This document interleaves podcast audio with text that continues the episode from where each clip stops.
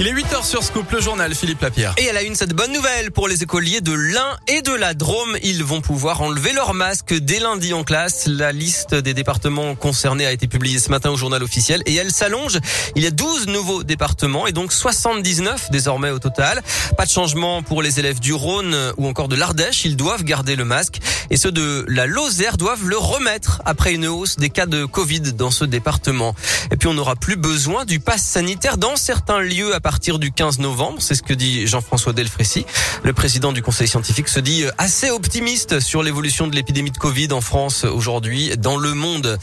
Dans l'actu, un policier blessé à la guillotière à Lyon, une intervention a mal tourné hier après-midi. La foule s'en est pris à des policiers municipaux venus récupérer des vélos volés. Deux personnes ont été interpellées.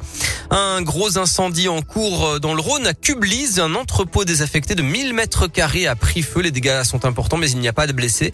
Environ 35 pompiers sont mobilisés. Opération Labo sans ordo aujourd'hui. En clair, des dépistages VIH, VHC ou VHB gratuits, sans rendez-vous et sans ordonnance.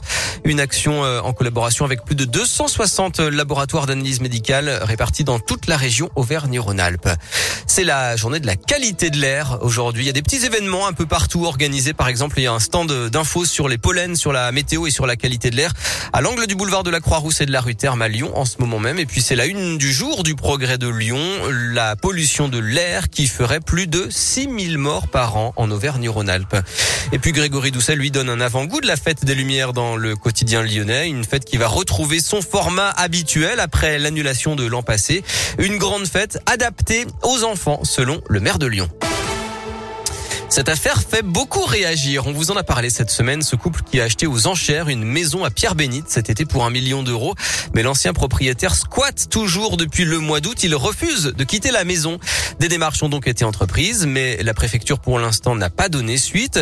La procédure en fait prévoit qu'à partir du moment où la vente est réalisée, l'ancien propriétaire a deux mois pour partir et s'il reste, une expulsion par les forces de l'ordre est possible. Mais c'est donc la préfecture qui a là aussi deux mois pour accorder ou non cette expulsion. Et c'est là que réside toute la difficulté de cette affaire, selon maître Olivier Fradin. Il est huissier de justice à Lyon. Ce sont des procédures malheureusement qui sont longues parce que depuis euh, la crise sanitaire, les procédures d'expulsion ont été euh, vraiment euh, rallongées. Le ministère du Logement et le ministère de l'Intérieur a bien précisé à tous les préfets qu'on ne pouvait expulser que des gens dont le relogement était assuré. Du coup, on était confronté, et on l'est encore, à des procédures extrêmement longues pour obtenir le concours de la force publique. On sait que la trêve hivernale approche et que évidemment plus on attend, moins on a de chances d'expulser et plus le délai sera important. Et avec cette volonté de, relogement euh, qui est vraiment le, critère qui est important aujourd'hui. Et si la préfecture refuse l'expulsion, le nouveau propriétaire doit être indemnisé et c'est l'État qui doit prendre en charge son relogement, la location du garde-meuble ou encore euh, le prêt du couple. Le parcours du Tour 2022 va être dévoilé aujourd'hui. Le Tour de France qui passera dans la région vraisemblablement à Saint-Étienne selon les premières indiscrétions. Et puis le programme sportif du jour.